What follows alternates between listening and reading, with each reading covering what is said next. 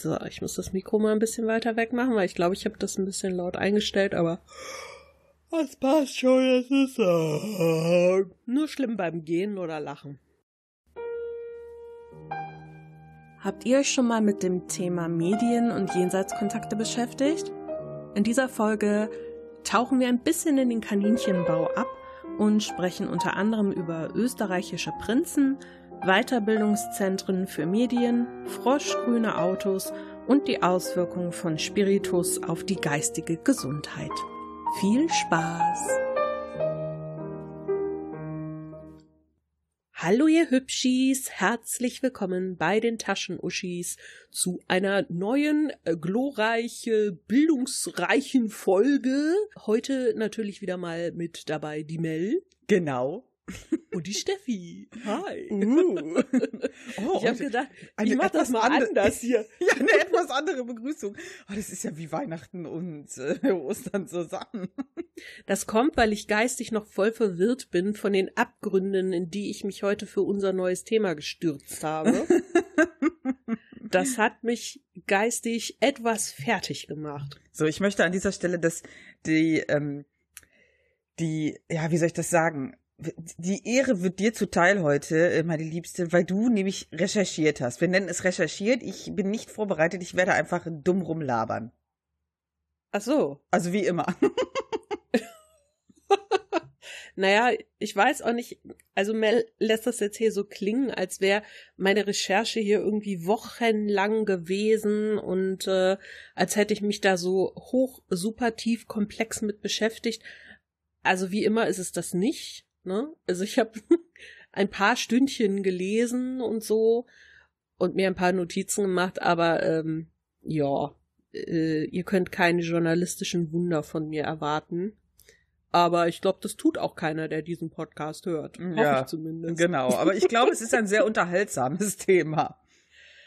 Es ist auf jeden Fall ein, ein wenig gruseliges Thema. Und zwar sprechen wir heute über spiritistische Medien.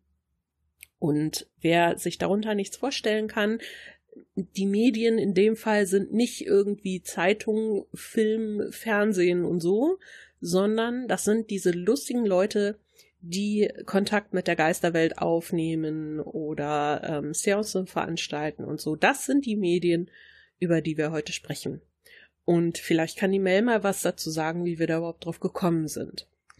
Ja, wir sind darauf gekommen, weil wir diese super seriöse Netflix-Serie, Serie, ist das eine Serie? Eine Dokumentationsserie. Doku-Serie, wir nennen es mal Doku. Wir haben diese Serie geschaut, äh, Jenseits des Todes. Und da werden so verschiedene, also in jeder Folge so verschiedene Themen zum Tod behandelt, so Richtung Wiederauferstehung, äh, Zeichen aus dem Jenseits äh, und und und. Und da war unter anderem das Thema Medien. Ja. Ja, und deswegen sind wir darauf gekommen, weil das war nämlich sogar eine Doppelfolge. Ähm, und ich fand das super interessant. Also ich glaube halt einfach gar nicht daran. Also ähm, ich finde das zwar, ich hinterfrage das ja, ich glaube, viele tun das nicht. Und das ist ja auch immer nur die halbe Wahrheit, die da erzählt wird. Und deswegen bin ich gespannt, was Steffi heute mitgebracht hat diesbezüglich. Also als erstes habe ich mitgebracht eine pünktlich zum Podcastbeginn im Katzenklo kratzende Entität neben mir. Jetzt hat er zum Glück aufgehört. gruselig. Es ist, es ist super toll, ne? Also jedes Mal, wenn ich irgendwie vorm PC sitze, ähm, geht das sofort los, als hätte ich einen Schalter umgelegt. Ja, besser als wie bei am Freitag mit meinem Skype-Meeting mit Freunden. Und dann haben die die ganze Zeit neben mir mit diesem Raschelspielzeug gespielt. ja, okay, ne, kann man machen. Muss man aber nicht. Muss man aber nicht. Ja, also auf jeden Fall ähm, soll, sei noch mal dazu gesagt, äh, jenseits des Todes habe ich ähm, ein paar Wochen, Monate vor Mel geguckt und fand das Thema mit den Medien da schon super interessant und habe ihr vorgeschlagen, dass wir das ja mal im Podcast machen könnten. Die Begeisterung war eher so semi. Und dann hat Mel die Serie selber geguckt und als ich es dann nochmal vorgeschlagen habe, ja, auch könnten wir gerne machen. Also es braucht manchmal nur den richtigen Anstoß. Ja, ich fand, ich fand halt bei diesen Folgen so gut, dass die anfingen mit diesem super kritischen Typen mhm. der einfach gesagt hat, ich glaube, das ist Humbug und ich will einfach mal herausfinden für mich persönlich, ob die wirklich irgendwas sagen können oder mir bringen können, wo ich da vielleicht doch dran glauben kann. Weil ich glaube, insgeheim hofft halt jeder, dass da vielleicht doch noch was ist. Ja, und äh, das fand ich halt einen ganz guten Einstieg für das Thema. Und äh, fand ich auch mega spannend. Ich hatte danach auch nicht mehr recherchiert, weil halt dieser, mh, hm, ich meine, diesen Kerl, den ze zeigen die ja immer wieder mal in diesen Folgen zum Thema Medium und der war halt auch super kritisch, was ich halt auch mal gut fand, ne? dass, dass die so eine sehr kritische Person diesbezüglich begleitet haben. Ja, wobei man dazu sagen muss, also es ist so, ähm, für alle, die das nicht gesehen haben, was wahrscheinlich die meisten sind, äh, dieser Typ, ich glaube, wie heißt er denn nochmal? Weiß ich nicht mehr. Also auf jeden Fall irgendwie heißt er. Der hat seinen Vater verloren und keiner aus der Familie weiß, was passiert sind. Die sind irgendwie nach Hause gekommen und dann lag er da halt tot, noch mit Schlüssel in der Hand und so und die konnten das halt super schwer verarbeiten. So. Und äh, er ist dann halt auf die Suche gegangen, irgendwie ähm, hat sich äh, angefangen so mit Medien zu beschäftigen und mit Spiritualität und so und ähm, hat halt gemeint, okay, ich glaube da irgendwie nicht dran, aber ich hoffe natürlich, dass da was ist. Und was ich ganz gut fand, war, dass er halt hingegangen ist und gesagt hat, okay, ich möchte, dass man mich auf Dinge anspricht, die man nicht wissen kann.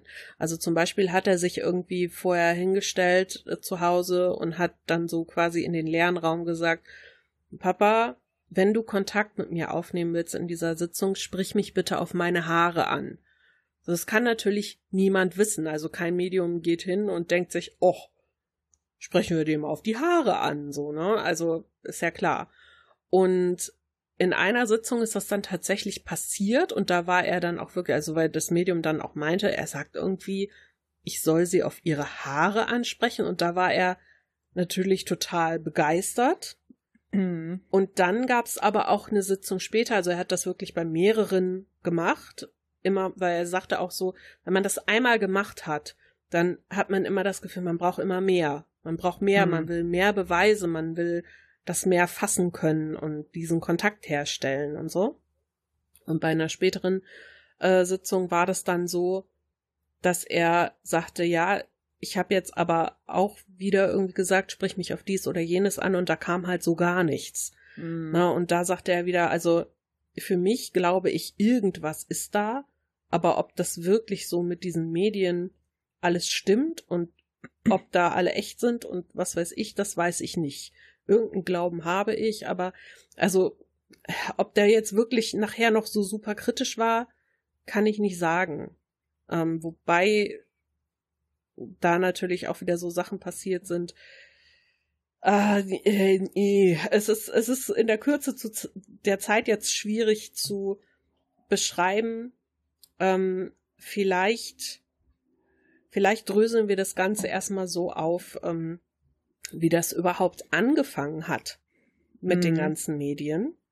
Ähm, ich habe mich da mal so ein bisschen in die in die Geschichte zumindest der Medien in der westlichen Welt. Also es gibt ja zum Beispiel auch so schamanistische Medien bei den Urvölkern und so. Damit habe ich mich jetzt nicht beschäftigt, weil das ist so ein bisschen, du, du guckst dir dieses Thema an und es ist, als würdest du in den Kaninchenbau fallen, weil egal was du dir durchliest, es kommen immer neue Schlagworte, wo du denkst, ah, da könnte noch was sein und da steckt noch was hinter und so, ne?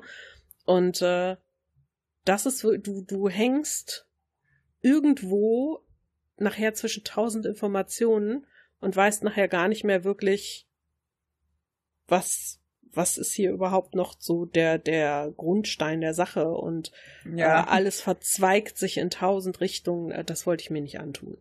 Also Spiritismus und Medien in der westlichen Gesellschaft. Und super interessant ist, ähm, also ich, ich gehe mal einen kleinen Umweg zuerst über die Geisterfotografie. Denn ich weiß von der Mel, dass es in dieser Serie eine Folge gab, die ihr richtig Angst gemacht hat nachher. Und das waren diese Fotografien von Geistern. Ja, das war ziemlich fies. Willst du da mal kurz was drüber erzählen, damit die Leute wissen, worüber wir reden? Ich, äh, ich hoffe, ich kriege das noch zusammen. Das war halt ähm, die Geschichte eines äh, Mannes, der erzählt hat, äh, der ist, glaube ich, in das Haus noch, der hat da noch gar nicht so lange drin gewohnt. Und wann ist das gewesen? 70er? Ich, hm. 70er, äh, späte 70er, frühe 80er. Und der hätte dann, ein Freund hätte mit seiner Sofortbildkamera, war das, glaube ich, sogar, ein Foto von ihm gemacht. Und da wären so ganz komische Nebelschwaden drauf gewesen. Und sie hätten dann halt mehrere Fotos gemacht und die, die haben die Fotos halt auch alle gezeigt und das fand ich erstmal gar nicht so krass. Und dann hat man irgendwann auf dem Foto wie einen Umriss erkannt. Und da fing ich schon an, mich ein wenig zu gruseln, weil ich das echt super unheimlich fand. Und dann haben die angefangen, ähm, Fragen zu stellen. Wer bist du? Ist hier jemand? Und dann haben die immer ein Foto gemacht und dieser Nebel hat die Antworten geschrieben. Und das sah echt mega gruselig aus. Und ich denke mir halt, war damals die Technik schon so, dass du das faken konntest und vor allen Dingen mit einer Sofortbildkamera? Ich, ich glaube nicht. Also, ich finde das relativ schwer. Also, ich fand das super gruselig. Und dann hatten die sogar die haben immer mehr Fotos gemacht und immer mehr Fragen gestellt und immer standen die Antworten dann in diesem Nebel und äh, das sah so aus, hat mich so erinnert an so Zigarettenrauch, ne? Mhm. Ähm, wenn man den so pustet und dann hatten die sogar Leute eingeladen und alle haben diese Kam haben dieselbe Kamera, glaube ich, sogar mitgebracht, um das auszuprobieren und es hat bei keinem funktioniert, außer bei der einen Kamera mit mit den Filmen, die da die die da irgendwie noch übrig hatten und so. Man kann das halt auch gar nicht mehr testen, weil ich glaube, die Filme werden auch gar nicht mehr produziert und sowas. das hat halt aber bei keinem anderen funktioniert, nur bei denen. Und die haben das, glaube ich, sogar mit diesen Gruppen zusammen getestet. Und das hat noch funktioniert, wenn ich mich recht erinnere. Und das fand ich schon gruselig. ja, kann ich total verstehen. Ähm, ich finde sowas ja auch immer super creepy. Aber bei sowas zum Beispiel glaube ich, das sind alles Manipulationen. Also mhm. generell ist ja Geisterfotografie schon eine Sache, die ist schon ziemlich alt. Also als die Fotografie anfing, so, äh, ich glaube, Mitte 19. Jahrhundert ungefähr, äh, oder Ende 19. Jahrhundert, da kennst du ja noch diese richtig alten, großen, klobigen Apparate, die auf so einem Dreifuß standen, wo du noch so ein Tuch hinter dich werfen musstest und dann so eine Platte eingelegt hast und da ewig lang belichtet hast, wo du so abartig lang stillstehen musstest, ne? Mhm. Und dadurch kamen halt unglaublich lange Belichtungszeiten zustande. Und alle Objekte, die während der Aufnahme bewegt wurden, die erscheinen dann halt eben als Schemen oder schwach sichtbar auf dem Foto. Ja, das ist halt lange Belichtungszeit, wenn genau. man sich halt genau. ein bisschen mit Fotografie auskennt, das ist, da kannst du auch viel äh, mitmachen, ne? Klar. Genau. Und das war halt so eine Sache, die war von Anfang an eigentlich klar, so von wegen, ja, ach, das ist ja witzig, hahaha, was man mit Licht machen kann und so. Und dann wurde das Ganze im Grunde vermarktet. So als Kuriosität, als äh, Schaustellerspielerei, was auch immer. Es gab auch einen Physiker, der dann ähm, beschrieben hat, wie man scheinbar übernatürliche Effekte erzielen konnte. Mhm. Ähm, also diese, diese ganze Belichtungszeit-Sache erklärt hat. Aber dann, als der amerikanische Bürgerkrieg kam, da kam das dann irgendwann, dass die Menschen daran glaubten, dass das eben nicht an den Belichtungszeiten liegt, sondern dass es wirklich Geister sind, die da fotografiert wurden. Und mhm. ähm, es wird angenommen, dass das halt an dieser seelischen Belastung, an dem Verlust von vielen geliebten Menschen lag und so, ne? Dass sie halt irgendwas gesucht haben, woran sie sich festhalten konnten. Und es gibt diese Fotoplatten, die du da eben eingelegt hast bei diesen alten Autom Automaten, Apparaten. Und wenn du die nicht gründlich gereinigt hast, dann waren noch Reste der alten Belichtung drauf. Und wenn du Ah, okay. das dann quasi als neu reingelegt hast und ein neues Foto gemacht hast, dann sah das immer noch eben aus wie ein Geist oder eine Erscheinung oder was auch immer auf diesem Foto, obwohl halt sich niemand bewegt hat vor der Kamera. Und das war dann eben so, oh, oh da ist irgendwas Übernatürliches ähm, passiert. Und es gab einen Fotografen, William H. Mumler, und der hat das zu einem großen Geschäft gemacht. Der hatte dann immer wieder mit Skeptikern zu tun, weshalb er ständig umgezogen ist, irgendwie dann nach New York gegangen ist, dann verklagt wurde und so. Das Gericht konnte dann nicht wirklich sehen, dass es wirklich Beweise dafür gab, dass er da Scharlatanerie betrieben hat und so. Aber es gab eben dann auch immer mehr Nachahmer. Und so Mhm. hat sich das dann immer weiter ja entwickelt, so dass die Leute dann dachten, okay, Geisterfotografie, krasse Sache, das können wirklich viele. Und ich denke einfach, viel davon ist mit zunehmender Technologisierung verschwunden. Aber ich glaube auch, dass es Menschen gibt, wie jetzt zum Beispiel im Fall dieser Sofortbildkameras. Mhm. Also ich meine, ich, ich bin jetzt kein technisches Genie. Aber was passiert, wenn ich Filme vorher präpariere oder eine Kamera innen drin im Mechanismus irgendwie präpariere? Ähm, kann ich dann zum Beispiel solche Antworten vorgefertigt auf Film bringen oder so? Keine Ahnung. Also das ist halt so das, was ich mich immer frage. Bei, bei vielen Sachen, so Digitalkamera oder so, denke ich ja immer gleich an Bildbearbeitung. Sofort. Mhm. Ah, das ist alles Photoshop. Ja, Dito. Aber das war ja damals jetzt noch nicht so. Ja. Ich glaube aber tatsächlich, dass da auch gemauschelt wurde. Ich kann es mir nicht vorstellen. Ich kann mir das auch nicht anders vorstellen, aber ich frage mich dann halt wie, weil gerade diese sofort, ich meine, so Kamerafilme sind ja prinzipiell, ähm, äh, die sind ja so fest verschlossen, weil sobald ja Mhm. Licht dran kommt, sind die ja hin. Ja, also ich kann die ja nicht aufmachen, da irgendwas drauf popeln, sage ich, und dann steht da, oh, ich bin der William auf dem Film, ja. So easy ist das ja nicht. Ich habe da auch noch nichts, ich wollte da unbedingt mal zu recherchieren, weil mich das interessiert, aber ja. ja. Ich, ich verstehe. Ich verstehe das. Man kennt gut. das. Also mit den Medien, um mal darauf zurückzukommen, wir jetzt diesen kleinen Ausflug in die Geisterfotografie haben, wir können nichts beweisen. Wir können aber auch nicht beweisen, dass es nicht vielleicht doch so gewesen ist. Ähm, es ist so, dass die komplette äh, spiritistische Szene mit Medien und Seelenreisen und so tatsächlich mehr so aus diesen ja Kulturen, die schamanistisch geprägt waren, kommt. Und es ist ja auch so, dass viele Religionen einfach so sind, äh, dass sie sagen, wir haben hier Propheten oder so, ne? Das ist ja alles im Grunde ähnlich. Also auch ein Prophet wird medial, muss medial veranlagt gewesen sein. Und äh, von daher gibt es halt eben die Ursprünge schon, ich sag mal, fast in der Wiege der Menschheit. Zum Beispiel das Mormonentum. Ähm, kennst du dich da ein bisschen mit aus, mit der Kirche der Mormonen? Nicht wirklich. Okay. Äh, ohne da zu sehr ins Detail zu gehen, das Buch Mormon ist ein Buch, das sich ungefähr auf die Bibel stützt, aber eine andere Aus Ungefähr. Ja, es hat eine komplett andere Auslegung. Ne? Also äh, es gibt da auch ein richtig cooles Musical zu, äh, The Book of Mormon.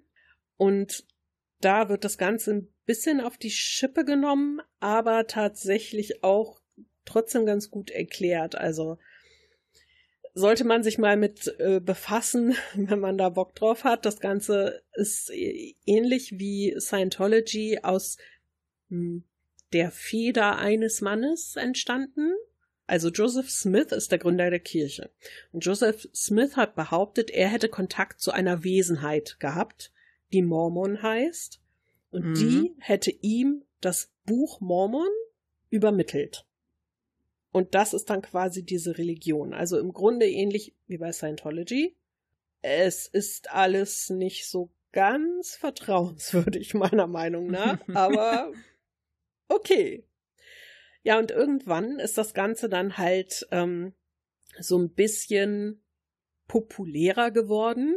Und ich habe einen super interessanten Artikel gefunden, der äh, sich um das Jahr 1884 dreht, wie Kronprinz Rudolf und Erzherzog Johann Salvator Ach, einem ja. damals sehr berühmten Medium das Handwerk gele gelegt äh, haben.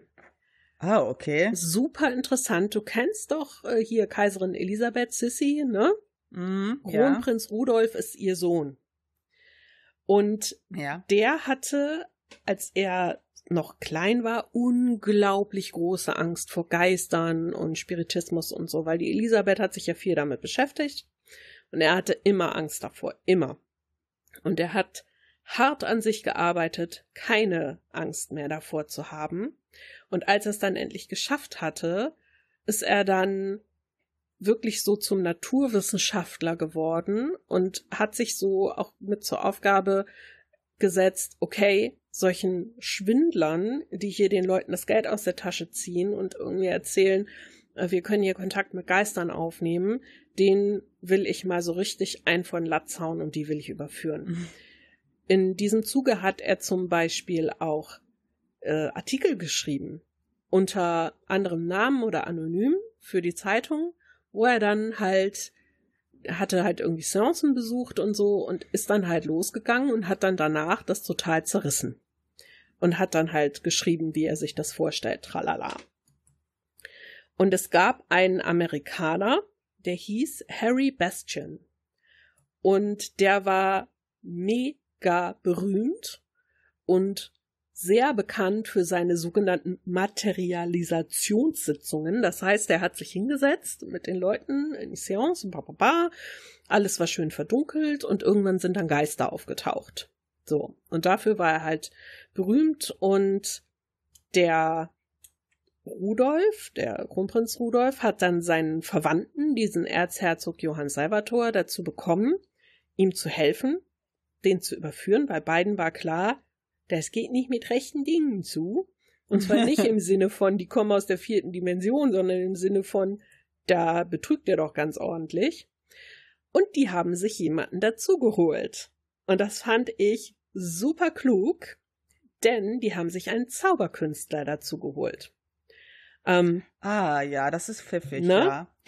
Und Mhm. in Österreich gab es damals einen sehr berühmten und der hieß, und jetzt weiß ich nicht, wie es ausgesprochen wird. Also entweder wird es amerikanisch ausgesprochen, dann wäre es George Holmes oder George Holmes, was ich nicht glaube. Mhm. Auf jeden Der Fall George. auf jeden Fall war es eh ein Künstlername, denn eigentlich hieß er Emil Gottlieb.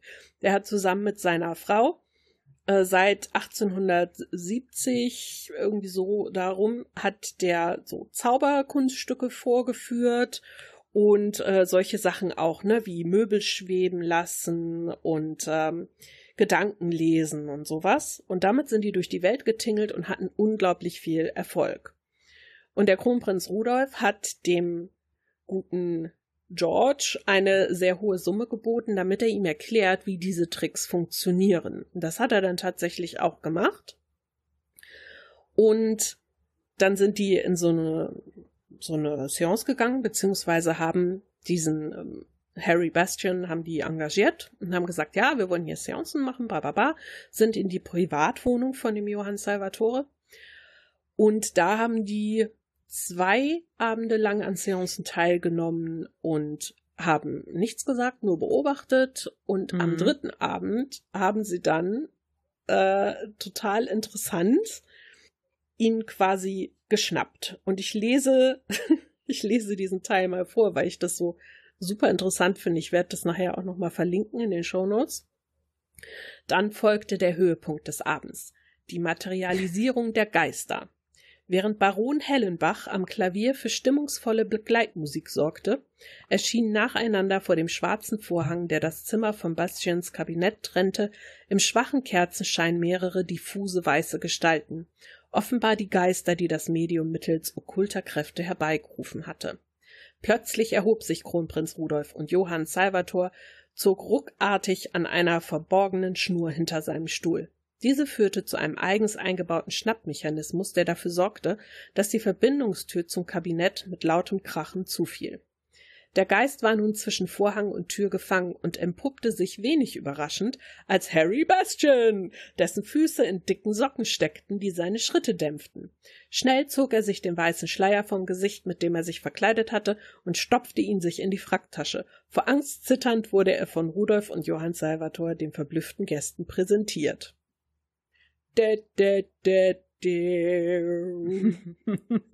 Ja, aber ich, ich frage mich trotzdem, wenn das halt irgendwie so, äh, weiß ich nicht, so schemenhafte Gestalten sind, das kann doch keine Person sein. Das muss doch irgendwie anders gehen.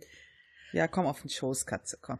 Also es ist so, wenn du ein Zimmer hast, das wirklich nur irgendwie mit Kerzenschein erleuchtet ah, ist, ne? Hm, hm. Und die die Schatten flackern und es ist irgendwie ganz ganz halbdunkel und so und du hast mh, hm, nicht so einen so einen normalen Stoff überm Kopf, sondern tatsächlich so Schleier oder Gazé oder sowas. Ja, ja. Mm. Dann kann das halt schon echt so aussehen. Ja. Und das fand ich halt äh, super interessant. Also der ähm, Harry Bastian hat dann nachher, ich musste so lachen, äh, er hat dann nachher versucht, sich zu retten vor Anklagen und äh, schlechter Presse und äh, ja, im Grunde des Verfalls seines Imperiums mit der Aussage, also er wäre schon ein echtes Medium, aber inzwischen hätten ihn seine Kräfte verlassen und er muss sich jetzt halt auf solche Spielereien verlassen, so. um sein Geld weiter zu verdienen. Ach so. Das ist schon ziemlich äh, geil. Finde ich gut, ne? Also ich kann ja auch behaupten, also ich war auch mal eine Architektin, aber inzwischen habe ich halt alles verlernt meine Kräfte haben sich verlassen. Jetzt male ich nur noch das Haus vom Nikolaus und versuche damit mein Geld zu verdienen. Jetzt spiele ich nur noch Hausflipper. genau, jetzt spiele ich nur noch Hausflipper. Das, das geht aber ganz gut. was ich halt, was ich halt ähm, an diesem Thema Medium echt interessant fand, war ja, das äh, habe ich halt erst durch dieses Netflix-Ding gesehen, dass es quasi in Holland war das, eine Schule gibt. Mhm. Ist das, kann man das Schule nennen? Ja, so ein Weiterbildungszentrum. Weiterbildungszentrum, ja. das ist schön. Äh, die, die quasi, ja, nennen wir es ausbildet. Mm, das ist im Prinzip so der Punkt auch gewesen, wo ich gedacht habe, das ist definitiv Abzocker. Ähm, weil die ja quasi Leute einladen, ja, die Leute können sich da einbuchen. Ich, die Preise wurden nicht genannt, das wäre vielleicht mal interessant gewesen, die zu recherchieren. Und äh, die, die verkaufen das so total weird. Also ich fand das irgendwie weird. Du auch? Ähm, ich auch, ja.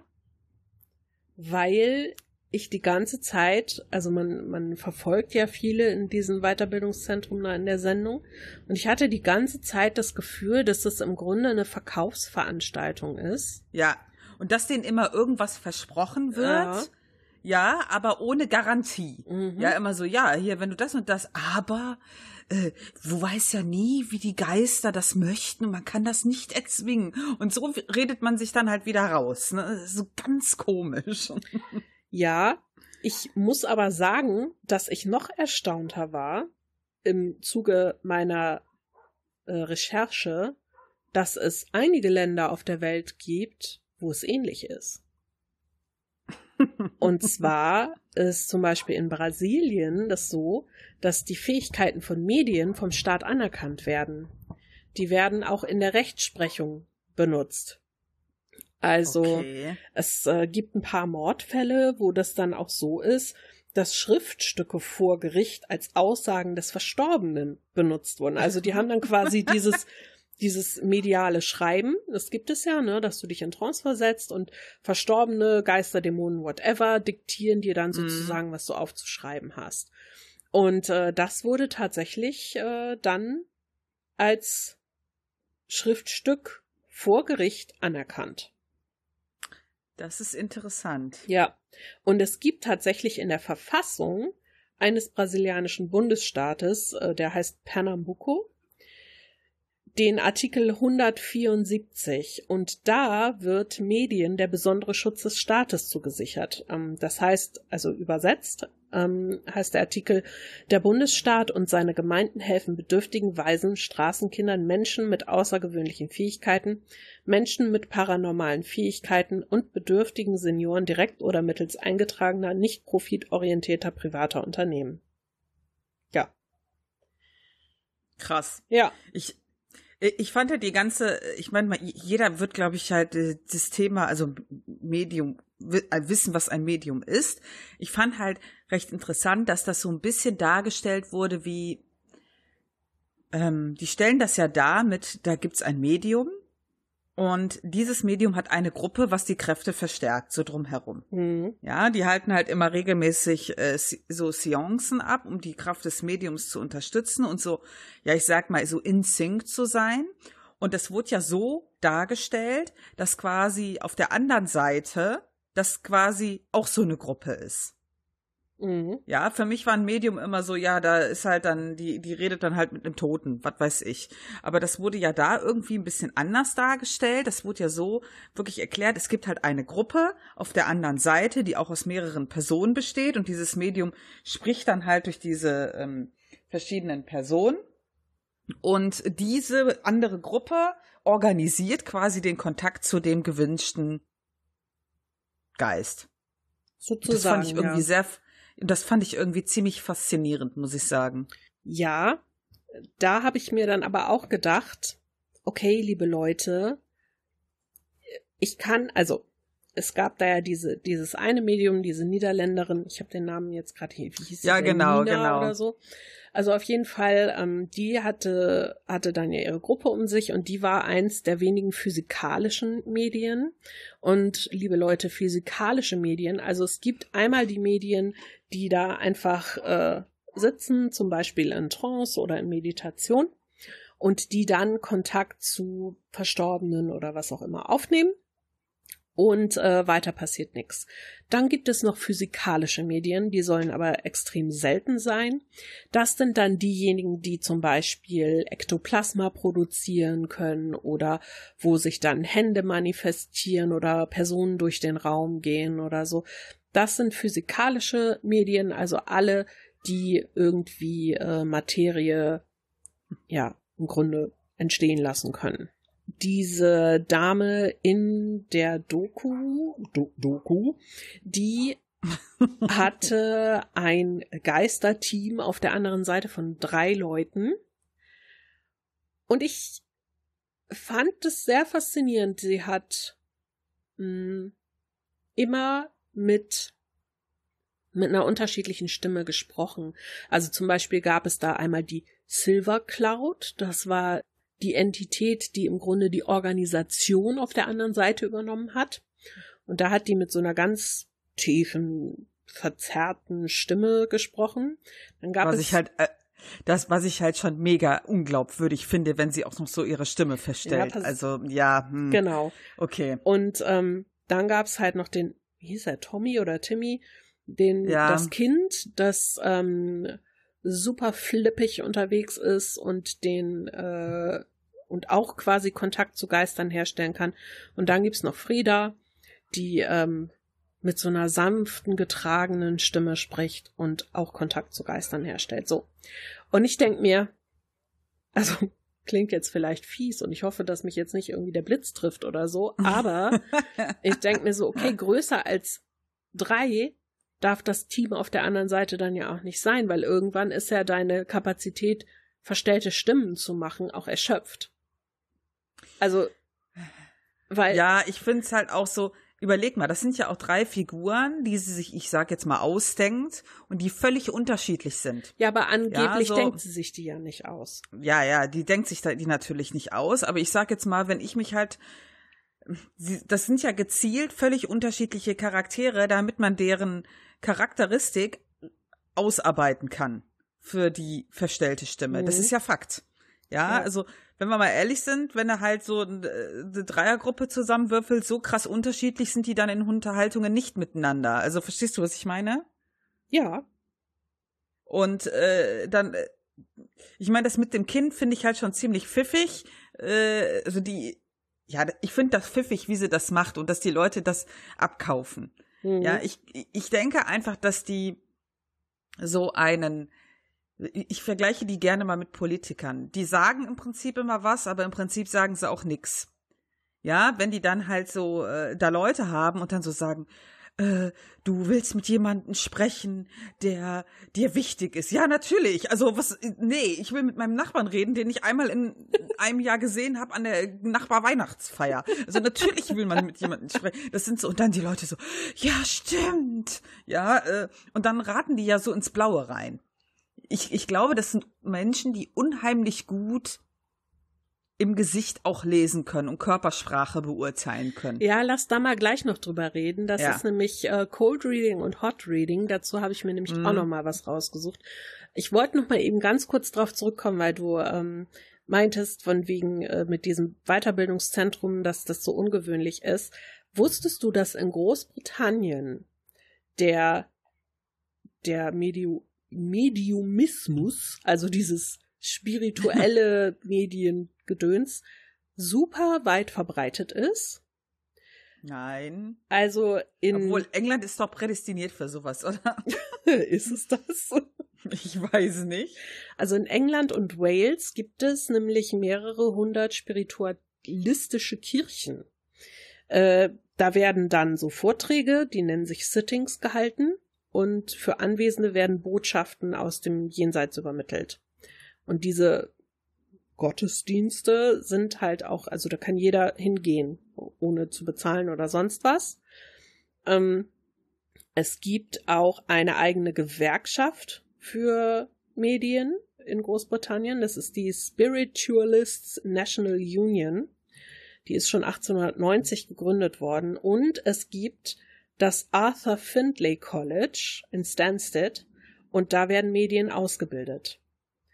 Der britische Gesundheitsdienst übernimmt auch die Kosten für energetisches Heilen, wenn das ein Arzt äh, verordnet. Es gibt auch äh, Medien und Heiler, die mit Schulmedizinern zusammenarbeiten. Ne? Das hat mich sehr überrascht. Das hätte ich nicht gedacht. Das ist ein bisschen weird, ja. ich habe nie das Gefühl gehabt, dass die Engländer ein sehr spiritualistisches, spiritistisches, wie nennt man das, weiß ich nicht, Volk sind. ähm, aber anscheinend habe ich mich da geirrt. Keine Ahnung. Es äh, gibt auch in der Schweiz sehr, sehr starke Verbreitung von Medien. Da gibt es nämlich viele, die eigene Praxen führen und es gibt da auch wirklich Medien, also es gibt einen sehr bekannten, das ist der Pascal Foggenhuber. Der füllt mhm. richtig, richtig große Hallen und führt dann da Jenseitskontakte vor mit dem Publikum und so. Mhm. Äh, es gibt oft Dokumentationen über die Arbeit von Medien da. Es gibt Schulen und Bildungszentren und äh, es gibt sogar eine, eine Internetplattform, wo sich das Ganze dann drauf konzentriert. Oder auch zum Beispiel Medien, die in der Psychiatrie mitarbeiten und so. Krass, ne? Das, ich fand das total überraschend, weil ich irgendwie das Gefühl hatte, äh, plötzlich ist da eine ganz neue Welt in meiner Welt. so voll mit ja. Leuten, wo ich nicht dachte, dass es da so viele von gibt. Ja. Ja, ich, ich finde das auch total faszinierend. Ich hätte das auch nie gedacht. Also dieses mit diesem, äh, dass die da äh, so Kirchen haben oder dass die äh, dieses Schulungszentrum da, äh, das fand ich am allerweirdesten. Also ähm, ja, das mit dem Schulungszentrum und da können wir direkt den Bogen zum Cold Reading und Hot Reading äh, schlagen. Mhm. Also in der Doku gab es einen jungen Mann namens Aman. Aman kam aus Indien und Aman hat seinen Vater verloren. Und äh, er konnte sich nicht wirklich von ihm verabschieden und das war alles ganz schlimm und traumatisch für ihn und sein Vater war immer sein bester Freund und er hat eigentlich dadurch angefangen, sich so mit dem Thema Spiritualität auseinanderzusetzen. Hat dann für sich beschlossen, er möchte ein Medium werden und zwar ein Trance-Medium. Und er möchte aber auch Kontakt zu seinem Vater haben. Und im Zuge dieser Ausbildung seiner Suche ist er dann halt in den Niederlanden in diesem Weiterbildungszentrum gelandet und hat halt da zum Beispiel mit einem dieser Medien, ich weiß jetzt nicht, ich glaube, es war kein Trance-Medium, es war irgendwie was anderes, jedenfalls so ein Kerl, der sich halt mit ihm hingesetzt hat und das war so, wo ich dachte, ja, klar. Also er saß da und der Typ dann so, ja, ähm, sei ganz offen für alles und wir gucken jetzt einfach mal, was passiert und wie wir dann weitergehen. So, und dann meinte er so, ja, also ich habe hier irgendwie Energien von jemand hm. männlichem und ich weiß nicht genau, es muss jemand sein, der dir sehr nahe steht. Ah, ein Bruder. Und dann guckte er ihn so an und wartete auf eine Reaktion.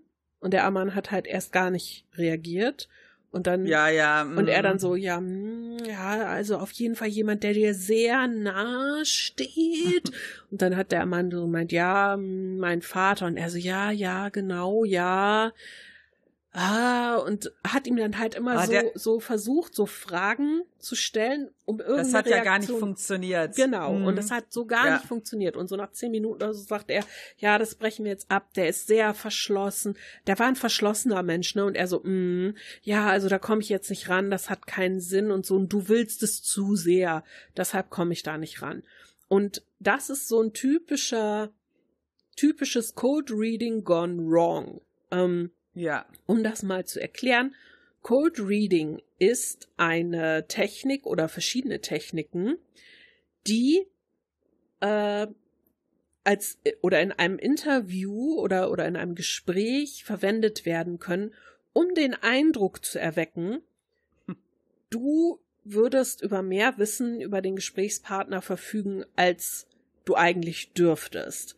Ähm, das heißt, viele Wahrsager oder Lebensberater äh, verwenden das, aber zum Beispiel auch bei Vernehmungen wird das eingesetzt oder Verkaufsgespräche oder so. Ähm, du musst halt ein feines Gefühl haben für den Menschen dir gegenüber. Ähm, das heißt, du musst sehr auf seine Reaktion gucken. Wenn du was sagst, wie reagiert er darauf? Ähm, du kannst aber auch schon alleine durch die Art, wie er angezogen ist oder wie er die Haare trägt oder so, kannst du oft schon so ein bisschen so eine Richtung, okay, ist es jetzt ähm, jemand, der eher seriös ist oder jemand, der mhm. offen ist für sowas oder jemand, der so in die Öko-Richtung geht oder so. Und wenn man sich mit den Einstellungen bestimmter Gesellschaftsschichten beschäftigt, weiß man oft schon, in welche Richtung die ungefähr ticken. Dann verwendet man natürlich viele Floskeln, ja. Ähnlich ja. wie bei Horoskopen. Ne? genau. Das ist so, dass mh, hm, Menschen oft aus solchen Floskeln, die benutzt werden, oder eben irgendwelche Allgemeinheiten, die für alle Menschen irgendwo gelten, das für sich rauslesen, was auf sie zutrifft. Das ist eine, eine lustige Sache, die unser Gehirn macht immer das raussuchen, was irgendwie zutrifft. Vor allen Dingen, wenn wir ähm, mit Trauerbewältigung zu tun haben oder so, dann wollen wir glauben, wir wollen etwas finden, woran wir uns festhalten können. Und dann, ja, wenn ich dann zum Beispiel sage, ah, vor einer Gruppe von, sagen wir mal, 50 Leuten sage ich, ah, mir scheint jemand, es geht um Brötchen am Morgen. So, wie groß ist die Wahrscheinlichkeit, dass irgendjemand, der da sitzt, irgendwas mit Brötchen am Morgen verbindet? Ob es jetzt ein Frühstück ist zu Hause, das man immer schön gemacht hat, oder das letzte Frühstück, das man zusammen hatte, oder man ist rausgegangen ja. oder hat selber gebacken oder so, weißt du, solche Sachen. Ich, ich glaube aber auch zum Beispiel, dass bei diesem Zentrum das ja auch so ist, die Leute sind ja in der Regel auch ein paar Tage da. Ich wette, es gibt da Leute, die dort angestellt sind, die sich da drunter mischen und halt Gespräche führen mit den Menschen dort. Ja, weil jeder hat ja eine Geschichte, warum er da ist. Und ich denke, es gibt da Leute, die dann halt da rumrennen und die Ohren offen halten und sich als Teilnehmer ausgeben, um das dann halt später zu verwenden. Ich glaube, das ist schon eine richtige Betrugsmasche. Du siehst mich du jetzt gerade halt nicht, aber ich nicke. ja, das, ähm, das ist ja schon so. Und ich, ich weiß nicht, ich habe mal damals eine Serie super gern geguckt, die hieß Lie to Me. Ich weiß nicht, ob du die kennst. Da ging es um einen ähm, Mann, der quasi wie so eine äh, so eine kleine Firma hatte zur äh, und hatte mal so Verbrechen ja so geholfen, die aufzuklären. Und zwar hat der immer die Leute halt gelesen. Mhm. Der hat halt immer so, da ging es in der Serie darum, so, wenn du was, wenn die Leute was antworten, woran erkennst du, dass die lügen? So, so ganz kleine Bewegungen in den, in den Augen, so ein Zucken. Genau. So, was das Gesicht macht oder wie die Körpersprache sich verändert. Und die haben das auch immer so total cool dann gezeigt. Ne? Wenn die so einen Fall hatten, hat er immer gesagt, ja, hier, die haben die dann immer so gefilmt, die Leute. Und dann hat er gesagt, hier, das Zucken am Auge und so, das kannst du halt nicht unterdrücken. Ja. Ja, wenn du zum Beispiel lügst, du machst so gewisse Dinge, die kannst du nicht kontrollieren und unterdrücken. Und äh, da habe ich halt immer dran gedacht, weil ich glaube, dass die das auch total gut können. Genau, das ist das ja auch. Das ist ja dieses Cold Reading, ne? Ähm, ja, ich. Äh, du kannst da drin ja auch geschult werden. Also ja, genau. Ich, ich fand zum Beispiel total äh, interessant den Fall, wo eine Frau, die war auch in diesem Seminar später, bei dieser äh, komischen blonden, bei diesem blonden Medium war und die hatte ihre Tochter hatte Selbstmord begangen mhm. und äh, die hatte sich halt große Vorwürfe gemacht und brauchte, glaube ich, irgendeinen Strohhalm, weil sie selber sich schlecht fühlte, dass sie das nicht hat kommen sehen. Und dann hatte die, ich fand, die hat echt allgemein gesprochen immer. Ähm, und die hat dann so, so ihr so gesagt, ja, haben Sie irgendwas in der Tasche, ne? Sie, haben da etwas, was der wichtig war, der Person. Und die Frau so, ja, stimmt. Äh, ich habe einen Anhänger von ihr in der Tasche. Und ich denke so, die wird die ganze Zeit mit ihrer Hand irgendwie an der Hosentasche rumgefummelt haben. Mhm. Ohne es vielleicht zu merken. Weil aus Nervosität, irgendwas wird die gemacht haben, was die darauf aufmerksam gemacht hat, dass die da was Wichtiges für sie was sie mit ihrer Tochter verbindet, da in der Tasche hat. Und das ist so richtig krass ähm, aufmerksam eigentlich, aber die, die will das ja in dem Moment nicht hören. Und dann konnte sie quasi so mehrere Sachen direkt darauf schließen. Mhm. Ja, äh, auch die Tochter und äh, so und so. Und du hast ja auch gemerkt, dass die Mutter sich Vorwürfe macht, wie wahrscheinlich jeder, jede Mutter machen würde, wenn das Kind Selbstmord begeht. Und da hat die total drauf aufgebaut. Ja, dann hat die immer gesagt, ja, deine Tochter ist hier und die sagt, du sollst äh, dir keine Vorwürfe machen und du, du, du. Die, die sagt quasi das, was die hören will. Mhm. Ja, und das finde ich echt krass ich meine, auf der einen Seite ist ja, das hilft denen ja auch. Ja, das hilft dann vielleicht auch, äh, denen es ein bisschen leichter zu machen, aber die nehmen ja auch viel Geld dafür. Mhm. Oder was halt früher als Scharlatanerie äh, eigentlich ja strafrechtlich verfolgt wurde, ist heute ein Geschäftsmodell. Das musst du dir mal vorstellen. Ja. ja. Und das sind so Sachen, äh, die ich, die ich schwierig finde. Ne? Also zum Beispiel, also mm, in diesem, in diesem Beispiel, was du gerade genannt hast mit der ähm, Tochter, die da verstorben ist, da habe ich auch die ganze Zeit gedacht, du, was du hier machst, ist Trauerbegleitung unter dem mm. Deckmantel einer anderen Sache, nur extrem stark verkürzt. Du sagst halt, ja, der Tochter geht's gut und ich soll dich von ihr umarmen und hast du nicht gesehen und ähm, äh, sie hatte ja auch irgendwie gesagt, ja, hier in der Handtasche ist das vorher gewesen, was du da in deiner Hosentasche hattest. Und also sorry, aber also wenn ich als Mutter meine Tochter verloren habe, dann habe ich irgendwas bei mir, immer, was mich an meine Tochter erinnert. Und wenn es nur ein Foto mhm. ist, das ich in meinem Portemonnaie mit mir rumtrage. Die Möglichkeit ist sehr, sehr hoch. Und wenn ich dann sage, ja, sie sagt, äh, der Beweis ist in deiner Handtasche, dann mm. äh, sagt sie ja, äh, wie in meiner Handtasche. Ja, irgendwie in deiner Handtasche soll der Beweis dafür sein, äh, dass sie immer bei dir ist und so. Und dann hat sie ja gesagt, ach so, ja, ich hab das hier und holte das aus ihrer Hosentasche Dann sagt sie, Mhm. ah, das war vorher in deiner Handtasche oder ja, ja, ja, genau. Und ach, das, was ist denn das? Ja, das ist ein Medaillon mit dem Fingerabdruck. Ja, genau so. Wenn du jetzt deinen Finger da drauf legst, so nah ist die immer bei dir und so. Und das ist für mich einfach, Mhm. ich weiß doch, wie sich, wie sich Leute fühlen, die trauern. Und was ich Ja. ihnen anzubieten habe. Und, und ganz viel von denen, die da waren. Also ich sag mal, 98, 99 Prozent der Leute, die da irgendwie Mhm. gezeigt wurden, hatten einen Verlust erlitten. Natürlich, wenn die Leute mit Verstorbenen sprechen wollen oder Kontakt aufnehmen oder was Mhm. auch immer. Und Leute, die einen Verlust erlitten haben, halten sich an den kleinsten Sachen fest. Die sind relativ leicht zu manipulieren, sag ich mal. Ja. Die hatten ja auch relativ rationale Leute immer dabei. Das fand ich halt auch mal ganz spannend. Und die waren ja null empfänglich dafür. Das hast du einfach sofort Mhm. gemerkt. Ja, da war ja auch dieses Ehepaar, was den Sohn verloren hatte im Ferienlager. Und die Mutter, die, die war wirklich in meinen Augen total traumatisiert davon. Aber die hat da nicht dran geglaubt, weil die einfach nicht der Typ dafür war, an sowas zu glauben. Mhm. Und bei der hat das halt, bei denen hat das ja gar nicht funktioniert. Ja. Ja, weil die da einfach null empfänglich für waren. Und die, die schieben das ja dann auch immer darauf, so, ja, du bist ja gar nicht empfänglich dafür, dafür deswegen funktioniert das nicht. Und ich, das ist halt so richtig, ich finde das echt super manipulativ. Ja, finde Weil ich du auch. so, ich meine, auf der einen Seite denke ich mir halt so, okay, wenn die Leute das, äh, da, dafür zahlen wollen, dann ist das halt so, aber du, du zockst die Leute ja ab. Und die, die machen das ja dann auch so, ja, wenn du äh, mehr erfahren willst, dann müssen wir weiter daran arbeiten, um mehr herauszufinden. Und das finde ich halt super schlimm. Mhm. Und ähm, die hatten ja auch kritisiert, ähm, die hatten ja auch dieses holländische Medium zu dieser einen, zu der Familie von dem einen eingeladen, der da quasi diese Tour gemacht hat und mega skeptisch immer war.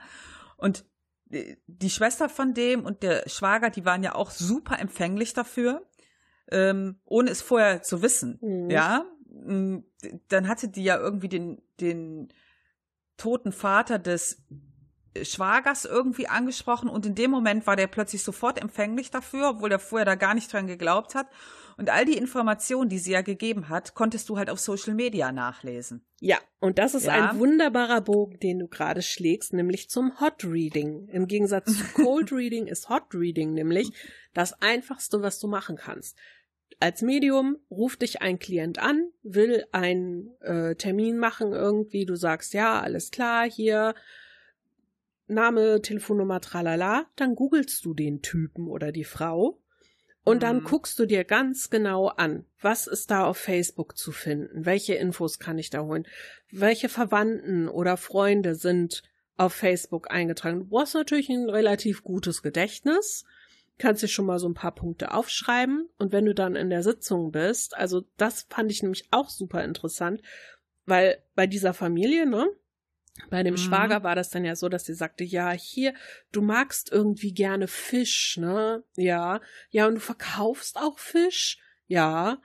Ja, ähm, dein Großvater erzählt mir gerade irgendwie hier was von Ja, Hook 'em up. Sagt dir das was? Und hier seine Mutter war das, glaube ich, die neben ihm saß, die dann ja schon so, oh mein Gott, oh mein Gott. Und er so, äh, ja, das sagen wir immer in unserem äh, Restaurant. Hat mein Vater das immer gesagt, äh, wenn er zur Küche gegangen ist nach einer Bestellung, hat er immer gesagt, hook 'em up, ähm, so quasi verbinde sie. Das mochten die, die Gäste immer ganz gerne und so mm, ah ja, und du magst auch Autos, ne? Und er so, ja, ja, und du hattest so ein hässliches, das sah aus äh, wie ein Frosch, das war so grün und das haben die dann so als Beweise genommen und dann haben die danach Ja. darüber geredet und dann sagte der, äh, der Skeptiker da auch, das, das ist alles, das kann man alles online finden. Ähm, ja, ja. das, was ich und- wollte, was angesprochen wird, wurde nicht angesprochen. Und äh, dann haben die halt nachgeguckt, ne? Also es war ein Foto von Mhm. seinem grünen Auto im Internet, die Speisekarte vom Fischrestaurant war online und da stand dieser Hook im Abspruch drauf genau, und so, ne? genau. Also, und auch eine Verwandte, die dann angeblich als Geist zu ihnen gesprochen hat, ähm, die war vor kurzem verstorben. Und da konnte man auch alle Infos darüber online finden, ähm, über ihr Leben und so, weil es einen Nachruf von der Kirche gab. Und das ist natürlich besonders perfide, aber was ich gut fand, war, dass die danach dann auch gesagt haben selber, also in dem Moment habe ich da wirklich dran geglaubt und war hoch emotional. Und als sich die Emotionen ein Ja. bisschen gelegt hatten, habe ich dann geguckt, welche Infos kann man wirklich finden. Und es Mhm. ließen sich alle finden online. Und ich finde, das ist schon relativ eindeutig. Ja, finde ich auch. Die hatte das ja dann auch irgendwie abgetan später, dieses Medium mit, ja, also dieses Social Media macht es uns ja schon schwierig. Mhm. Ja, weil ja nun mal auch leider viele Informationen dann äh, da stehen Mhm. und so. Und deswegen glaubt man uns da nicht. Und ich denk so, ja, aber weißt du, ich bin jetzt mal, ich denk so, also wenn du irgendeinen Kack erzählen kannst, warum so was Ödes wie von dem grünen Auto? Ja. Weißt du? Also, das ist halt so, also ich sag mal so, wenn halt der Großvater aus dem Jenseits spricht, der erwähnt bestimmt nicht das ver verkackte Auto, Ja. oder? Also, Das denke ich auch. Ja, da käme dann doch eher sowas wie, erinnerst du dich dran, als wir damals immer im Garten zusammengearbeitet haben oder die Pflaumen vom Baum geschüttelt haben oder solche Sachen, weißt du, die nicht überall stehen. Ja, das ist halt sowas Objektspezifisches Mhm. gewesen, wo das ich, was ich total unglaubwürdig fand, Mhm. ja. Und wo der ähm, Skeptiker ja auch sagte, der musste seine Familie ja richtig davon überzeugen, dass das Fake ist, was die da gemacht hat. Ja, äh, das, die spielen da halt mit Gefühlen von den Leuten. Äh, und die Leute wollen halt unbedingt daran glauben, auch wie enttäuscht die Mutter quasi nachher war, ne? Dass das halt doch Fake war.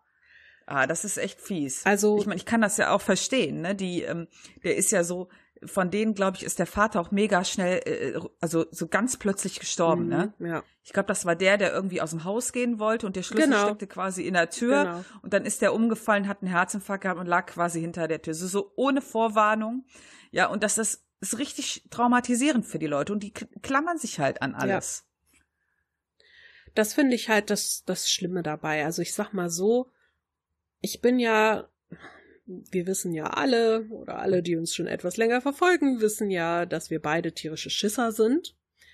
Und ich bin ja auch so, dass, dass ich immer Angst habe, dass sowas vielleicht auch in mir schlummern könnte. Obwohl, also einerseits glaube ich nicht daran, andererseits habe ich Angst davor, dass es das wirklich gibt oder wünsche mir auch irgendwie, dass es das wirklich gibt. Also es ist total ein bisschen schizo, aber größtenteils glaube ich einfach nicht dran, weil ich einfach zu skeptisch bin und zu oft sehe, wie man das irgendwie betuppen kann oder sich Infos von sonst wo holen kann oder wie eben Menschen auch emotional manipuliert werden oder in eine bestimmte Richtung gedrängt werden oder so. Ähm, das, das ist ein, ein emotionales Ausnutzen von Menschen, finde ich. Und das ist meiner Meinung nach nicht okay. Denn wenn die Leute dahin gehen, um mit ihrer Trauer klarzukommen, ich meine, klar, dem einen oder anderen mag es helfen, ähm, aber ich denke, eine professionelle Trauerbewältigung wäre da eigentlich besser, weil da nicht mit dir gespielt wird. Ich fand äh, prinzipiell, ich, ähm, weswegen ich diese Serie im Gesamtbild relativ interessant fand, war diese Ansätze, die die haben mit äh, der Tod ist vielleicht nicht alles und die äh, reden ja auch teilweise relativ äh, trocken darüber und die äh, sprechen ja auch mit Wissenschaftlern und dann ich habe mich halt auch mit Martin darüber unterhalten. Ich habe gesagt, wir verstehen, man muss halt auch einfach sagen, wir verstehen nicht alles. Ja, wir sind nicht allwissend. Ich glaube, vieles kann unser Verstand gar nicht begreifen.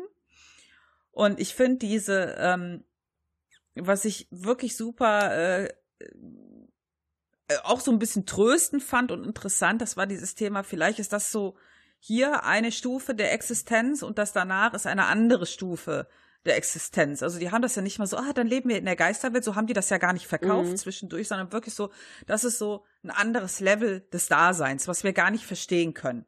Ja, und äh, auch was die Leute dann immer so erzählen, diese Nahtoderfahrungen und so, wo ich halt echt gedacht habe, das ist irgendwie auch etwas äh, beruhigend, vielleicht zu denken, da gibt's etwas, was wir gar nicht verstehen mit unserem Dasein und dass da vielleicht etwas ist, nicht wie ah, das Leben nach dem Tod, dass das gar nicht so ein Tod ist, sondern so eine, wie so eine Evolutionsstufe. Das fand ich echt super interessant und die sprechen ja da auch aus äh, Wissenschaftlersicht und so, die äh, daran forschen und auch sehr kritisch sind und das fand, wiederum fand ich einen interessanten Ansatz.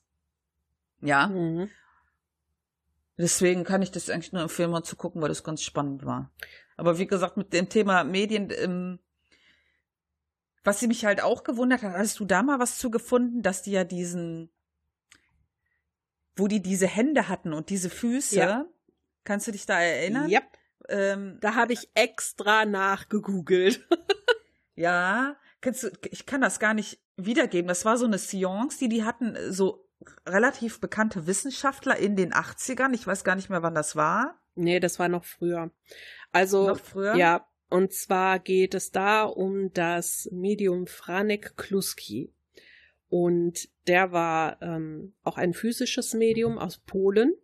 Und der war bekannt dafür, dass er Seancen gemacht hat, in denen sich so Hände materialisierten oder Füße oder so.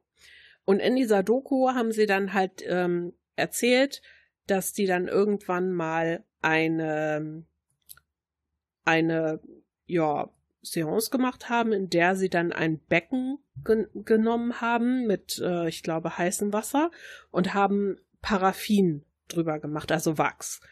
Und wenn dann diese materialisierten Hände in dieses Becken eingetaucht sind, haben sich dadurch ähm, so Abdrücke geformt. Also quasi, die wären dann noch tropfend im Schoß der Anwesenden gelandet und dann sieht man halt so Wachsabdrücke von Händen und äh, Füßen, auch Kinderhände und Kinderfüße. Genau. Mhm. Ähm, die haben die halt aufbewahrt und ich sag mal, äh, die sind oben so abgeschlossen, dass sie quasi bis zum bis zum Handgelenk ist diese Form, so dass man halt weiß, okay, das sind jetzt nicht nur ein paar Fingerspitzen oder so, und er hätte die Hand wieder rausziehen können.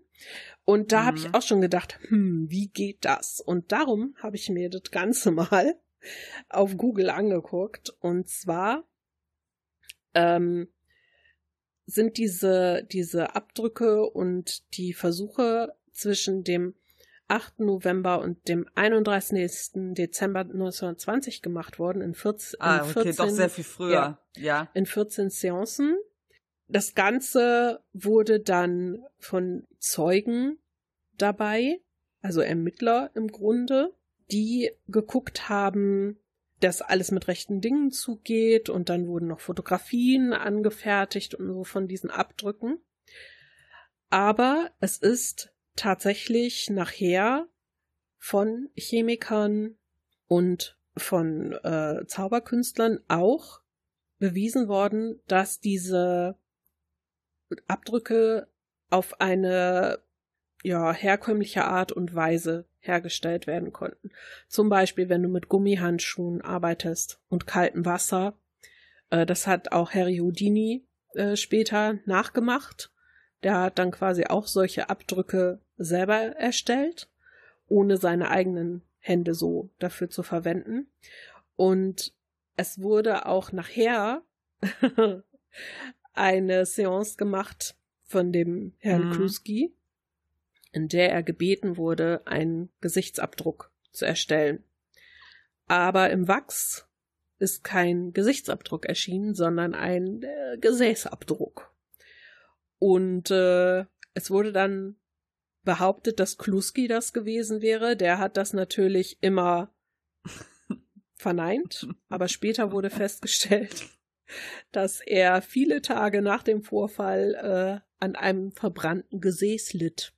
Also kann ich mir jetzt ehrlich gesagt nicht vorstellen, dass es tatsächlich so war, dass Geister ihre Hände da reingetaucht haben, sondern ich schätze mal, dass das irgendwie mit Hilfe von von einer Art von Handschuhen äh, mit Wasser, mit Formen oder sonst was passiert ist. Aber ich sag mal, ein Handschuh geht ja auch nicht, weil der ähm doch natürlich.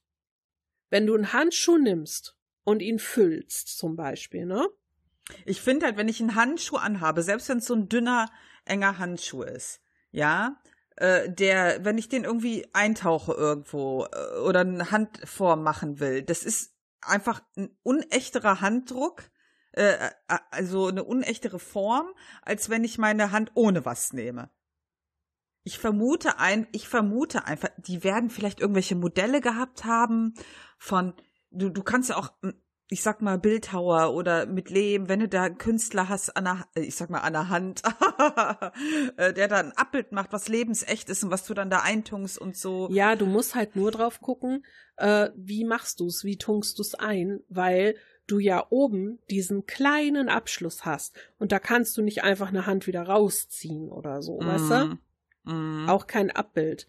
Ja, also auf jeden Fall gibt es Methoden, wie man das machen kann. Und ich finde es schon sehr bezeichnend, wenn einfach nur dargestellt wird in einer Doku, yes, hello, hier. Wir äh, gucken gar nicht erst nach einem Beweis oder äh, schauen mal, ob es da eine andere Ansichtsweise gibt oder erzählen mal, dass das auch anders herzustellen ginge, sondern nope, das ist jetzt alles real. Da mm. denke ich mhm. mir auch so, hm, kommt jetzt für mich nicht so unabhängig rüber, aber okay. Ja, aber die wollen halt die Leute einfangen, die sich dafür interessieren und auch daran glauben, ne? Naja, klar. Ist ja logisch. Also ich finde das auch super spannend und interessant, aber ich, ich, hinter, ich, ich bin halt immer überlegen, wie könnte man das drehen. Auch wenn die dann diese, äh, diese Sitzungen gemacht haben mit den Leuten, ähm, habe ich immer überlegt, mit der heutigen, mit den heutigen Möglichkeiten kannst du einfach unheimlich viel faken.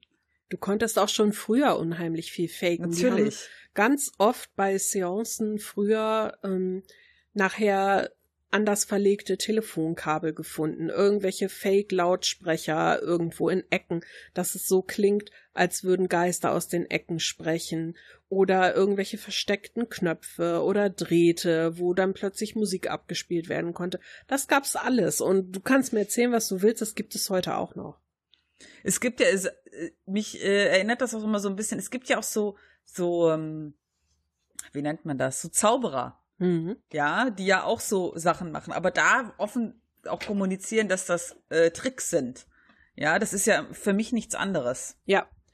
Das äh, ist ja das, was damals dieser äh, George Holmes auch gemacht hat, der aus äh, Österreich der hat ja auch gesagt, also ich helfe euch gern dabei, diese äh, Medien da zu überführen, denn er sagt, ich bin Illusionist, aber wir erzählen immer, das ist alles Illusion. Das ist nicht real.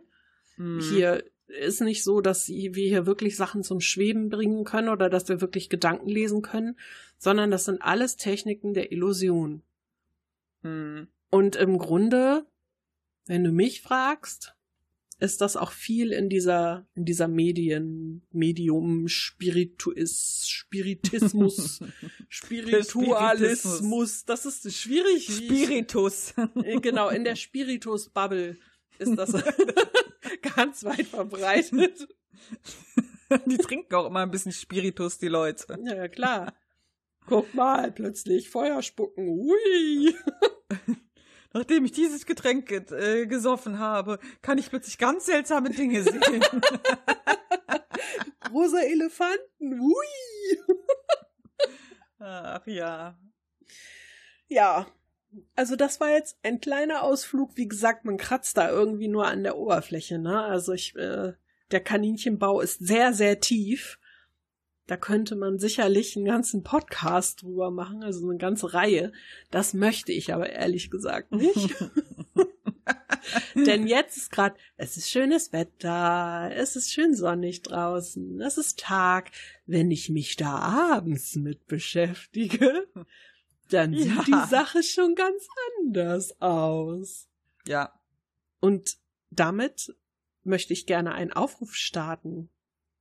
Das haben wir jetzt vorher gar nicht abgesprochen, aber ich mache das jetzt no. einfach mal. ich bin gespannt. Und zwar, ihr Lieben, rückt Halloween immer näher. Und wir möchten auch in diesem Jahr wieder eine Halloween-Folge machen. Und wir könnten von euch ja mal ein paar Themenvorschläge für Halloween annehmen. Wenn ihr irgendwas wisst, wo ihr denkt, boah, das ist super gruselig, da sollten sich die beiden Grazien auch mal mit gruseln und da mal eine Folge drüber machen zu Halloween. Oder ihr euch denkt, ähm, weiß nicht, ihr wollt mit uns über irgendwas Gruseliges sprechen. Vielleicht habt ihr, oh Gott, vielleicht habt ihr ja irgendwelche gruseligen Erlebnisse gehabt oder so, die ihr mit uns teilen wollt.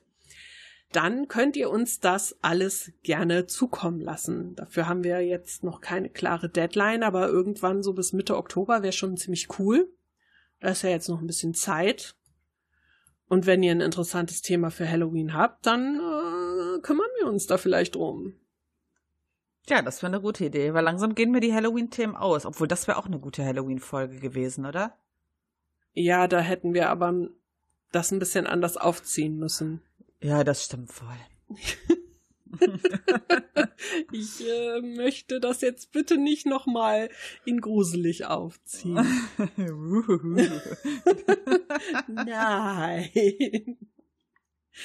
Ja, generell ist es wirklich so, also mir würden jetzt die Themen nicht ausgehen, für Halloween. Ich hätte da noch sehr viele im Kasten, aber es wäre schon interessant zu erfahren, ähm, was für euch denn gruselig ist und wo ihr euch gern mal drüber austauschen würdet oder wollen würdet, dass wir uns damit mal befassen, um mm.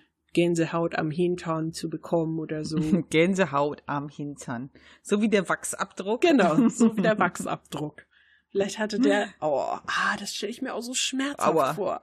Ja, aber vor allen Dingen, warum? warum? Wir wollen mal ein Gesicht, also erstmal so geil, wir wollen mal ein Gesicht. Ja, genau. Ich bestell mal eins für euch. Oder hätte ich schon gesagt, sowas wie, das kann ich nicht vorher bestimmen und so. Weißt du, da war der nicht ja, schlau. Ja. Und stattdessen, statt ein Gesicht macht er einen, einen Arsch. Also. Das ist aber nicht das, was ich bestellt habe. Entschuldigung, das ist wie mit deinem komischen Rucksack, den du da irgendwann mal ja, bestellt genau, hast. Genau. Statt mega geil, einfach nur so ein schwarzer Lappen. ich hatte schon mal überlegt, aber dann habe ich, hab ich die doch weggeschmissen. Ich hatte schon mal überlegt, die zu verlosen im Podcast. Und wie geil wäre das oh, gewesen? Oh Mann, ey. Ja, so eine Verlosung könnten wir eigentlich mal machen. Dann ähm, fahre ich nach Düsseldorf und kaufe so ein paar ähm, Durian-Bonbons oder so. Und die verlosen wir. Wir haben lange nicht mehr über die Durian gesprochen. Das stimmt. Sehr, sehr lange nicht. Oh. Vielleicht müssen wir eine Folge über Durian-Anbau und Verzehr machen oder so. Oder das könnte die Halloween-Folge werden. Ja. Die stinkendste Stinkfrucht aller Zeiten. Ach, schön. Ja, sollen wir Schluss machen? Lass mal Schluss machen. Ja, lass mal Schluss machen. Ich wollte noch ein bisschen Bus-Simulator spielen. Mip, mip. mip, mip. Sehr gut. Okay, liebe Leute, wir wünschen euch äh, eine wunderschöne Woche, ein wunderschönes Wochenende, äh, wunderschöne zwei Wochen oder so, bis die nächste Folge kommt. Und hoffen, dass ihr schön gesund bleibt bei den steigenden Inzidenzzahlen und euch, weiß ich nicht, nicht schön die Hände schüttelt sondern euch die immer schön wascht oder so. Sie redet einfach weiter, sie findet kein Ende und redet sich den heißen Brei. Ich rede, ja, ich habe versucht, eine gute Verabschiedung zu finden, aber nee, mach du mal. Tschö. Na, was das denn? Hallo? Du musst was Inspirierendes sagen. Ach so, macht es gut. Schönen Tag noch. Ach, leck mich doch an die Füße. Tschö. Wenn euch dieser Podcast gefällt und ihr gerne mit uns interagieren oder in Kontakt treten möchtet, dann findet ihr uns auf allen gängigen Social-Media-Plattformen sowie unter unserer E-Mail-Adresse feedback at taschenuschis.de.